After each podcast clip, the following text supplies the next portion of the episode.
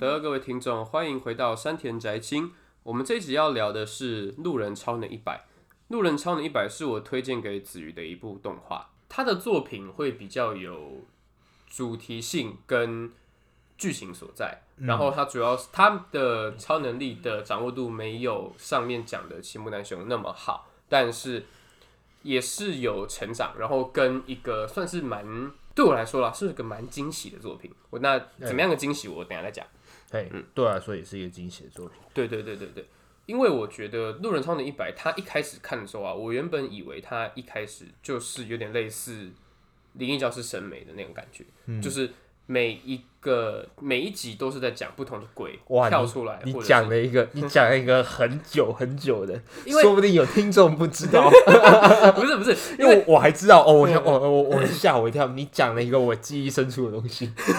不是因为他真的还蛮像的，就是一开始的调调。哎，而对，且，对对对对，而且《灵异教师》审美算是个很历史悠久，然后但是又很经典的作品。我一开始小时候看的时候还蛮喜欢的啊，以后我们做一个怀旧系列好，系列好，好像可以，好像可以，可以理解好像是也就一堆了。对对对，对，那为什么我会说它像神眉呢？是因为它第一开始的时候，它就很像是驱魔片。嗯，对，没错它就是运用超能力，然后跟着一个驱魔的师傅，然后到处帮人驱魔啦。对，嗯但我觉得这个师傅也很有意思。哎对对，我也对我也我也很喜欢，对对对对对，而且我觉得可以说这整部作品的主轴基本上算是围绕着呃路人跟师傅在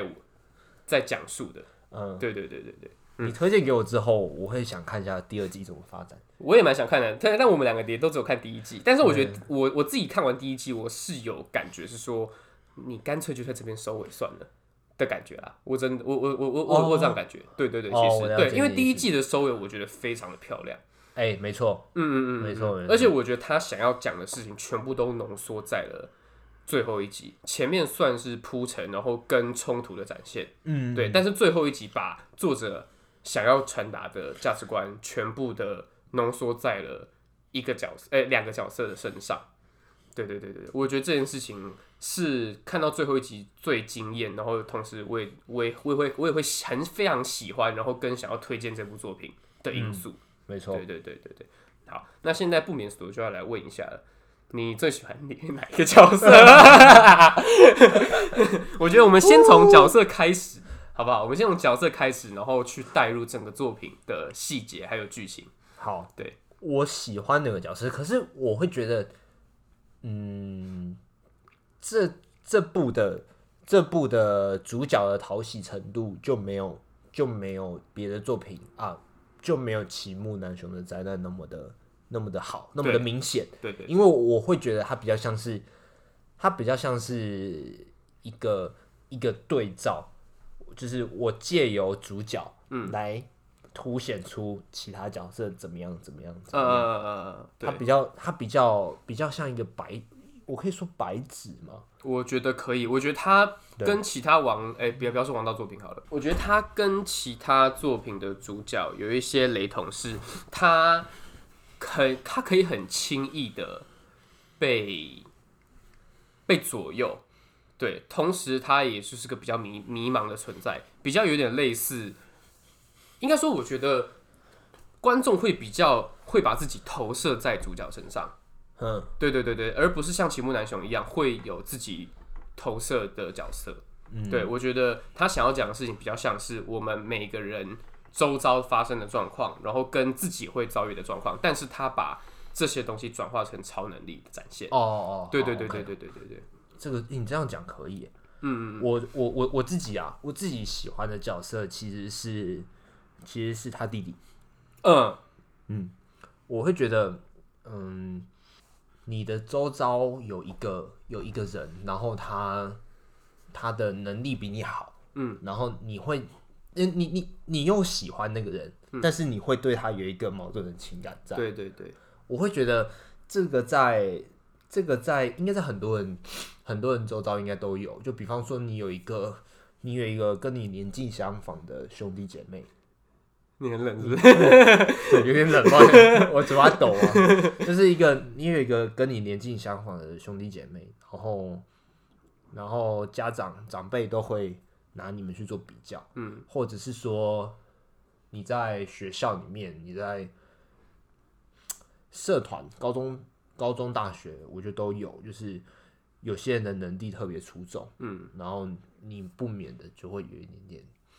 就会有嫉妒的感觉在里面，然后等到你真的抓到了某个机会的时候，你就会拼命的往上爬，然后这个时候可能就会有一点点，有一点点邪念、不择手段的感觉在里面。对，所以我会觉得弟弟的弟弟叫绿吧，他对他的他的那个情感，我会觉得特别的，我我我我会觉得特别的，我会觉得特别有共鸣。嗯，嗯对，然后有一些时候，我觉得这个有点不太好的时候是，如果他真的写不好的话，他就会写的很很狗血， 很狗血，像宇智波佐助。对对对对对对对，一模一样，一模一样。我我那时候在看那个他弟弟要黑化的时候，我就说干佐助，就是对佐助。对 好，不知道宇智波佐助的是谁的，就是你不会有人不知道啦你活你活该， 你不知对你道，活该，你就得去看《火影忍 者》诶应该不会有人不知道。我。我应该不会有人不知道啦。对，哎，你你跟我感觉一模一样应。该说不知道的人，不知道的人就一辈子都不打算知道，然后也不会点我们的频道来听，对对对，对应该是这样，应该是这我样。觉得是，我觉得是，啊、好啊，好啊所以我不我不会不小心冒犯到一些人，就没送。应该不会吧？应该不我会。我相我相信在听我们的节目的人应该都应该多少知知道啊，因为都好啊，我我我我我用一个我用一个比较比较比宇智波佐助以外的解释啊，就是 就是就是很就是很任性，自己想怎样就怎样，但是背后的理由、背后的根基又很不稳固，这样子，对对，对就对比对较对幼稚的做坏事这道样子，所以然后我觉得，嗯但但是我会觉得绿比较没有没有那么严重，就是它的确是有那个黑化的那种感觉在里面，但是我会觉得哦好，就是有说服力的，嗯嗯嗯嗯，对对对，而且他在他跟他的他跟他他跟他哥哥的那个的的那个感情的支线。处理的，我就处，我就觉得算处理的不错了。尤尤其是他又只有十二集，他的篇幅其实那篇幅其实没有那么多，但是就是借由一段一段一段的那个回忆，我会觉得好 OK，我就觉得我会觉得啊、这样子这样子整个过程是是有说服力的这样子，对对所以对，我算最喜欢这角色。那你你会觉得你应该会你会觉得说很没说服力吗？还是你觉得就是以直播所述？我那时候看的时候，我其实觉得啦，我看完整个第一季下来，我是觉得他弟弟是有点可惜的。哦，对对对对对，因为其实我觉得他弟弟存在一个非常好，然后跟这个角色很怎么说，不会让人讨厌的的感觉是的理由是嗯，因为他的存在，还有他这个角色想要表达的东西，跟主角其实我觉得是异曲同工的。因为主角就像你说的，是一张白纸，然后会非常容易的迷惘。对，但他弟弟其实，因为他弟弟是个功课还有成绩啦，然后有体育成绩啊，就是就就是一个很优秀的人。哥哥没有的东西他都有，对，但是哥哥有的东西他没有。对对嗯对对他一开始的时候是没有超能力的。那最后我觉得这边要这边作者另外一个展现是，他把超能力的觉醒当成是压力的累积。嗯，对对对对对，他对于超能力的这个这个系统的解释是这样，对对对对对，所以我觉得另外一个，他可以这部作品可以跟齐木楠雄呼应的是，齐木楠雄本质上他觉得他的超能力是一个包袱，然后是一个是一个他不能过平凡人生活的束缚。然后我觉得这部作品想要讲的是，他把超能力的存在就当成是一个束缚，然后跟一个压力。哎、对对对对对对，而且到最后，呃，应该说中间的时候，坏人的出现，然后开始慢慢的道出这个这个世界其实是可以用人为因素，然后来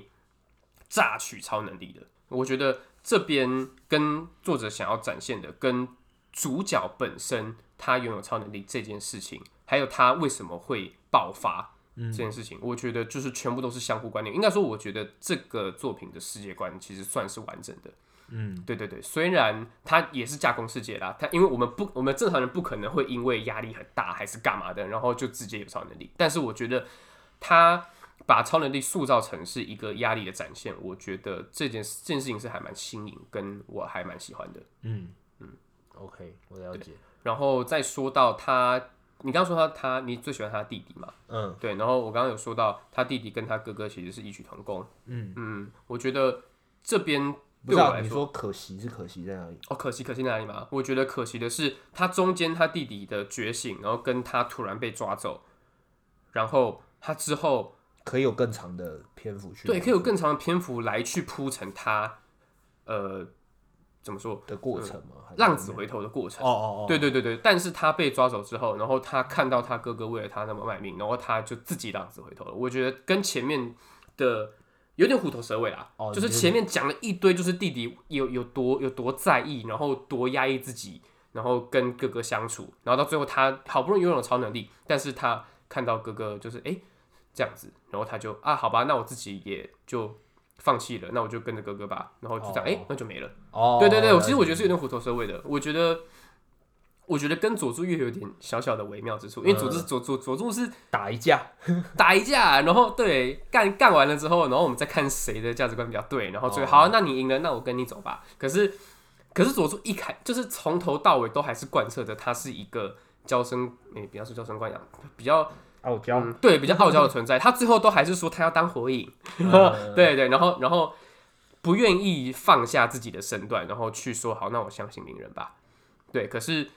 我觉得弟弟倒不如就是， 跟哥哥打一架，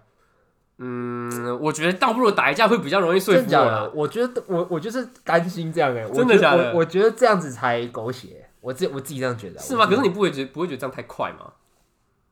快吗？的确是快，但是他他的处理方式，我个人觉得是舒服的，是啦，是对啦啊对对啊对对啊对，你你意思就是总比打架好这样。嗯，对，嗯嗯对啊，我个人是，我个人是我我在我在那一段，我在那一段是过去的，因为因为他们是在昏迷之后，然后醒来之后就想着，哎、哥，哎、哥哥，这样这样嘛，对对啊，对嗯我觉得那边那边那边我是蛮感动的，说真讲真的蛮感动的，就是见面之后，路人他还是他还是把把他当成弟弟，然后就是不一个不计前嫌的那种感觉，嗯，因为到因为路人爆会爆发的点，其实基本上也都是他的弟弟吧。嗯嗯除了一开始的那个酒窝。嗯，对，没错。我觉得，嗯、有一个有一个还不错的一个设计，我不确定作者会不会去，我不确定作者是不是有意识地在编排这个东西。就是我们我们不是我们以前在学的时候，不是有一个有一个有一个时钟理论嘛？就是你如果要让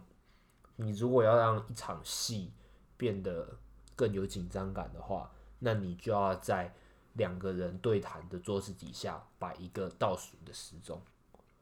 嗯，你听过这个？你听过没有就没有是听过哦，我要背书了，西区考课说的，就是你你你你就放一个倒数计时的时钟，然后观众自然的会意识到这个时钟的存在，而且它的数字一直在滴答滴答滴答，然后嗯那个紧张感就会就会被就会很自然的营造出来。就是我我我也不一定要跟你说那个东西是炸弹，那个东西是什么，但是有那个数字在跑，那就自然的就会有那个紧张感。嗯，那啊，那这个这个理论去有各种不一样的应用。那最常见的应用，最常见的应用除了是那个时钟之外，还有一些变形是，我在这个剧情底下，我就已经跟你讲好，呃，我就已经先，我就要是明确的设定，说我三天内我就要达到什么事情，要不然整个世界会毁灭，就是让观众直接有一个，直接有一个架构说，嗯直接有一个概念说，哦，好。这个时间内有什么事情要发生这样子，嗯嗯嗯嗯所以啊，那我觉得在这个理路人超人里面是，他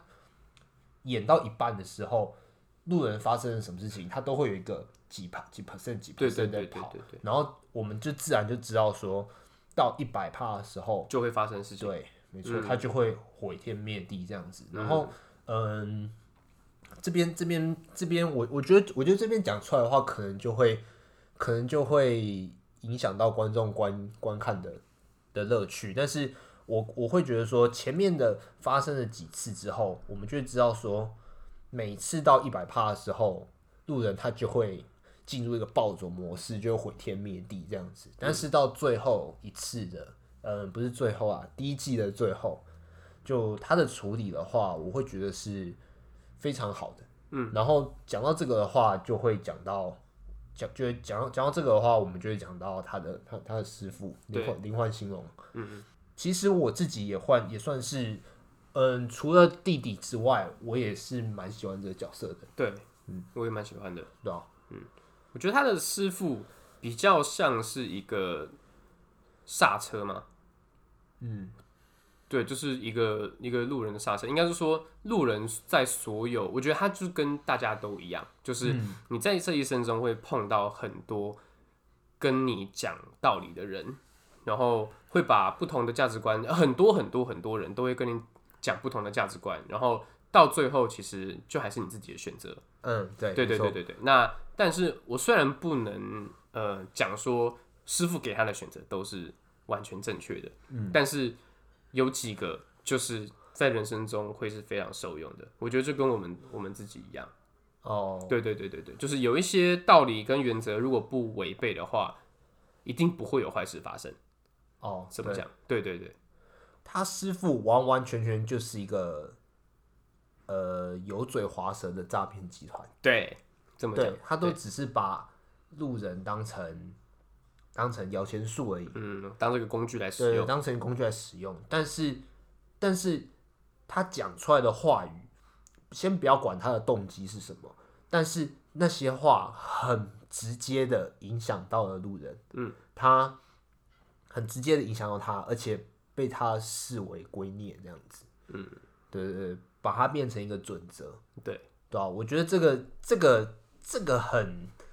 这个这个这个其实蛮喜剧的，嗯我觉哼得，对对对对对，就是一个冲突啊，我觉得。嗯对啊，就是一个每天都在骗你的人，但是他又是你人生的导师，然后你确实在他身上就是学到了很多受用的东西，但嗯是虽然他在骗你，对，但是观众，我们观众有一个有一个上帝视角嗯对嘛，对对上帝所以视角所以就会知道说啊，干他根本不是他不是那样子的人，他他只是应该说时机很对，对出现的时机很对，然后讲出来那些话，然后都是路人所需要听到的，然嗯后就莫名其妙的就是跟着他走这样子，对，嗯没有错，对，然后，但是它其实在，嗯，我们现在讲的是第一季的发展啊，说不定以后第二季我觉得更更有趣，再拿出来给大给大家分享一下。但是以第一季的最尾声的话，真的是非常的酷，对对，应该这样嗯讲。对，他他的师傅就比较就就有发挥了其他作用，这样子，对吧、嗯嗯嗯嗯我觉得我觉得我觉得非常好。那在在不暴雷的情况下，我自己的感我自己的感受啊，会不会其实我们长大后，我们长大后，就是比方说路人长大后，就是其实也会变成那个样子的人，你说师傅吗？对啊，对啊，我觉得，我觉得一半一半，一般一般。对啊，嗯，应该说，应该说，这是我在其他的文章上面看到的，就是，嗯，我们长大后都其实都会变成那种，嗯，灰色地带的人。你说诈骗集团吗？不是，就是就是那种我们好看似是做坏事，但是其实我们也是一个好人的心，然后偶尔可以做一点好事这样子。嗯，对，像剧中的反派，他们就是一个没有长大的小孩对，啊，不不不，长是长大的小孩，长大的小孩了，长大的对对小孩对对对对，但是就你不能把他们称为大人。他他他他其实那师傅一就就一直有一直有在一直有在讲嘛，就是、就说什么啊，怎么会暴力解决问题啊，或者是啊，你都已经几岁了还这样子，嗯，然后嘲笑他们的服装啊什么的，我觉得这些都还蛮，都还，我觉得这个这个让我更喜欢师傅这个角色，就是很微妙啊，就是他明明是一个明明明明明是一个半吊子，但是却在但是却在那个时间点讲出来的话，都觉得哎、诶这才是大人，大人有大人的、呃、成熟的做法这样子。然后以后可能不是我们我们没可能没没有办法说非黑即白这样子，但是我们就是有一个灰色地带，对吧、嗯，这是我自己，这是我自己在网络上看到的文章，然后我就觉得说，哦，讲超好的，嗯嗯嗯，我了解你说的。嗯，我想一下，然后我自己还有一个，还还有一个，还有一个，我我觉得跟奇木南雄可以做区别的事情是说，他把超能力这件事情讲的跟讲的跟有些人很会跑步，嗯嗯有些人读书很好，一样，就是超能力只是一个人的特征，嗯，对吧、啊？不代表什么，然后你也不能用，你也不能用，你有超能力就把自己视为说很怎么样的存在这样子，嗯对啊，所以我觉得这一部作品可以用这一段话来概括，啊因为所有人都是有权利，还有有选有权利可以去选择自己想要成为什么样的人。嗯，对你不用因为其他外在因素，然后把你把一些不道德或者是被世人唾弃的做法，当做是谁逼我的，或嗯者是你们觉你你们是是你们要我这么做的，是是是你们给我这样子的压力，还有这样子的空间，我才我我才要做这些事情的。但是所有人都有自己的选择的权利，哎就像他对讲的，就像师傅讲的说，有些人跑很快，那你跑很快，你要去当小偷吗？而且在看完这部作品的感觉，我自己觉得是，你有看过《灵魂急转弯》吗？有啊，最近有，对，最近的《灵魂急转弯有有》，有对我看我觉得它传达的价值观跟我就是我吸收到的，跟我吸收到《灵魂灵魂急转弯》的价值观有异曲同工之妙。嗯，我觉得说，好啊，那如果你用你的超能力征服了世界了，那又如何？接下来呢，对，我觉得就跟《灵魂急转弯》一样，就是嗯你拼拼命的想要去追寻追寻某一件事情，但是你就但你追寻到了，那那那就叫真的，那叫真的追寻到了吗？嗯，对啊，所以我觉得，如果把所有的事情全部流于表面，比如说，好，那你功课要考一百分，那你功课就考一百分了，嗯，然后呢？对啊，你没有自己的生活，你没有自己的自己真正，你不要说自己真正想要做的事情好了，你没有你你你没有真正知道自己要什么，你就只是想要追单单纯追寻你看到别人有的那个东西，然后你也会想要，我觉得就跟那个绿的感觉是一样的。哦，对对对对对对对。那你不去着眼于你自己手上有的资源，然后去硬要去要求自己要跟别人一自样，己没有的，对，那又怎么样呢？嗯哦，对啊，而且我觉得《灵魂急转弯》有说到一件事情是，他们不是有一个，就是那个小小灵魂，不是有一个小小的那个地球的那个贴纸嘛？嗯，对，那个，火花那个嘛，对对对，有个那那个火花，那个火花，我自己看完，它不是你一生要去追寻的东西，而是这一生可以让你最喜欢的东西，或者是让你共鸣最深的东西。嗯，那就只是这样子而已。但它追根究底，就只是让你最喜欢的东西而已。那你有需要一定要做这个吗？或者是，哦那你有需要一定一一定要获取这个，然后你的人生就算圆满了吗？对啊，不是吧？你生活中还有很多，你有家人，你有课业，你有工作，你有朋友，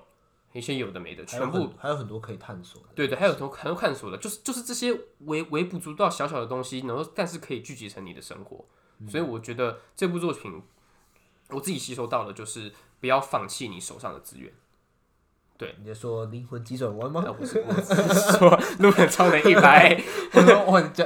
讲的好像，哎、到时候是我标题换一 下呀。或者是灵魂急转弯啦，我觉得都可以啦。反正对啊，都一样。对啊，反正因为我看完这部作品，我就想到这这一个嘛，那你觉得？那你觉得？哎、对啊，你也没看第二季。没有， 好，OK，嗯，话题就突然间停在这里。你不可以这样子啦。 可是好啦，我那我们稍稍微比稍微稍微比较一下，嗯，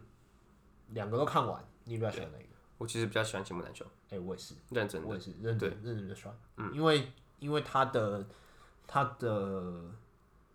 他的角色比较多，而且我自己会觉得啊，我自己会觉得啊，就是嗯，有一些角色我还我就只是认识他而已，但是我没有到真的很懂他，嗯，比方说那个小酒窝，嗯还有花泽哦，他叫什么？干我你说那个金头发的那个，对对对对嗯对对，对花泽花泽，就会觉得哦，我就只是认识而已，然后要我讲说他们背后有什么样的主题，诶、有点困难。嗯，我觉得就是篇幅没有花很多在配角身上。对对对对，对啊，就他们比较比较比较，应该说比较集中嘛，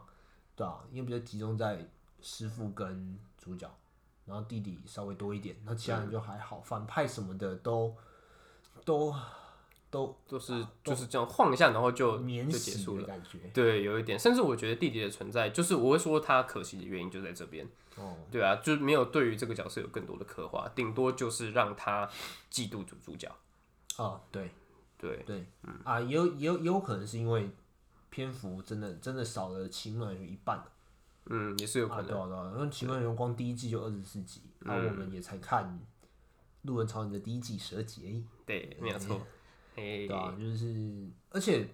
不过不过他们的不过他们的打斗画面其实是做得不错的啊，对对对对对对对啊对对对对啊对，这个让我差点忘记讲我了。嗯我有吓到，我有吓到，我以为是。我以为也不是说低成本，我以为没有那么的咻咻咻咻咻这样子，呃，就就是是哎、诶其实是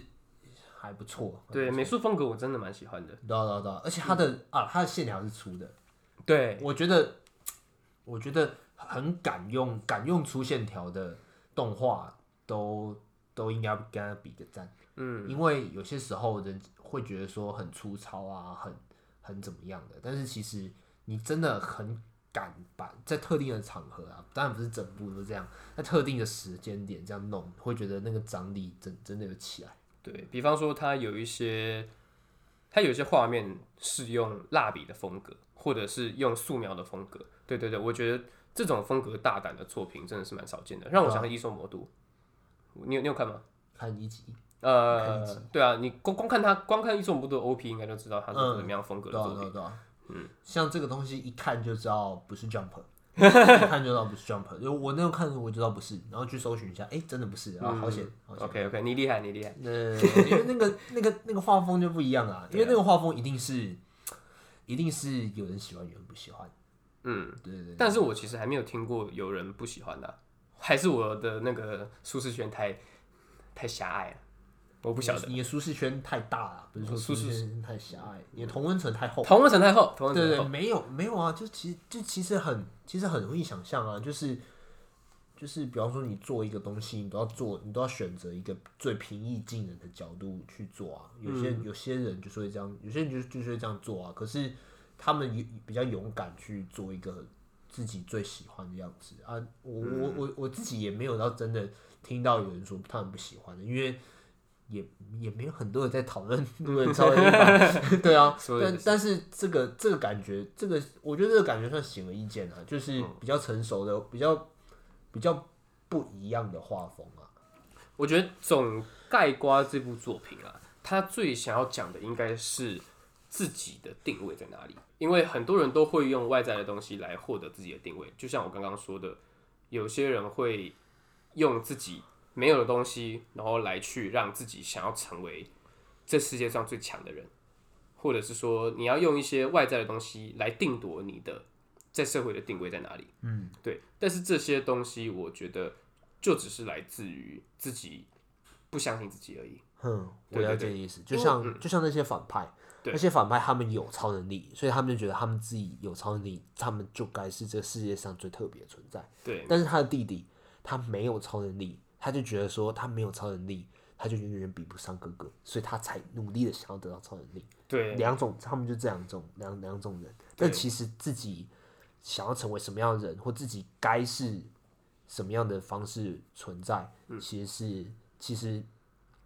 是可以自己决定，而且你不应该被太多外界的眼光所牵制住，也不应该以自己的想法就觉得哦我最怎么样，然后就然后就就专断独行这样。对，啊没有错。嗯，所以我觉得定位这件事情是非常好玩的，就是你不要拿动漫里面的作品来讲好了，你就拿自己人生中，有些人可能当会计师，然后有些人可能在卖保险，或者是有些人就是当公务员什么的，对啊。那如果他们做的很开心，然后也有获得成就感的话，那这这些事情有什么不好的呢？嗯，对吧？只要不造成大家的困扰的话，那他没有影响到其他人，他自己过得开心就够了。所以我觉得大家或者说这个所有人都应该只要在乎自己开不开心就好。嗯，对。那如果你会因为别人的成功而不开心的话，那我还真的不知道该怎么办欸因为别人的成功而不开心，对啊，因为我觉得里面就里面就是里面的人就是这样子就啊、是嫉妒嘛。对啊，就其实就是嫉妒一样。我觉得如果反思回来，就是为什么你会产生这些情绪的话，应该会有更多的收获，而不是要只要专注在自己觉得不足或者是不服输，甚至说不要被自己的情绪所迁就跟影响。哦我觉得这件事情是很重要的。对，没错，对啊，像是我觉得里面路人会爆发，就是因为他的情绪吧。对啊，但是也不是说要一直压抑自己的情绪，因为他就是因为压抑自己的情绪，所以才会爆发，然后甚至做出伤害人的事情。嗯，对啊，所以我觉得情绪适当的抒发，就跟师傅里面讲的一句话一样，就是你想要逃避的时候，你就逃哦，避也吧。没关系。对，嗯虽然可耻，但有用。对，真的是蛮有用的。好所以我觉得，应该说，我觉得大家都要认真的掌握好，应该说认识自己吧，就是自己会因为哪些事情而情绪不稳定，或者是会因为哪些事情让自己做出连自己都不会被原谅的事情。对，就是先嗯迷认识。失，也有点像迷失自我了。对对对对，所以我觉得先认识自己，然后再来过好生活也是很重要的。好，OK，谢谢你的分享。对，好，那我那我我我觉得我们建立一个建立一个小小的习惯，小小的传统，就是我好怕啊、以后节目尾声，嗯我们都讲，我们都教大家一句日文。能能不能不要我们？就就就是，我 对对对对，就是我们有请日文小教室的没有啊老啦师没。有啦，这这是实用实用小日文。好好好，来你来，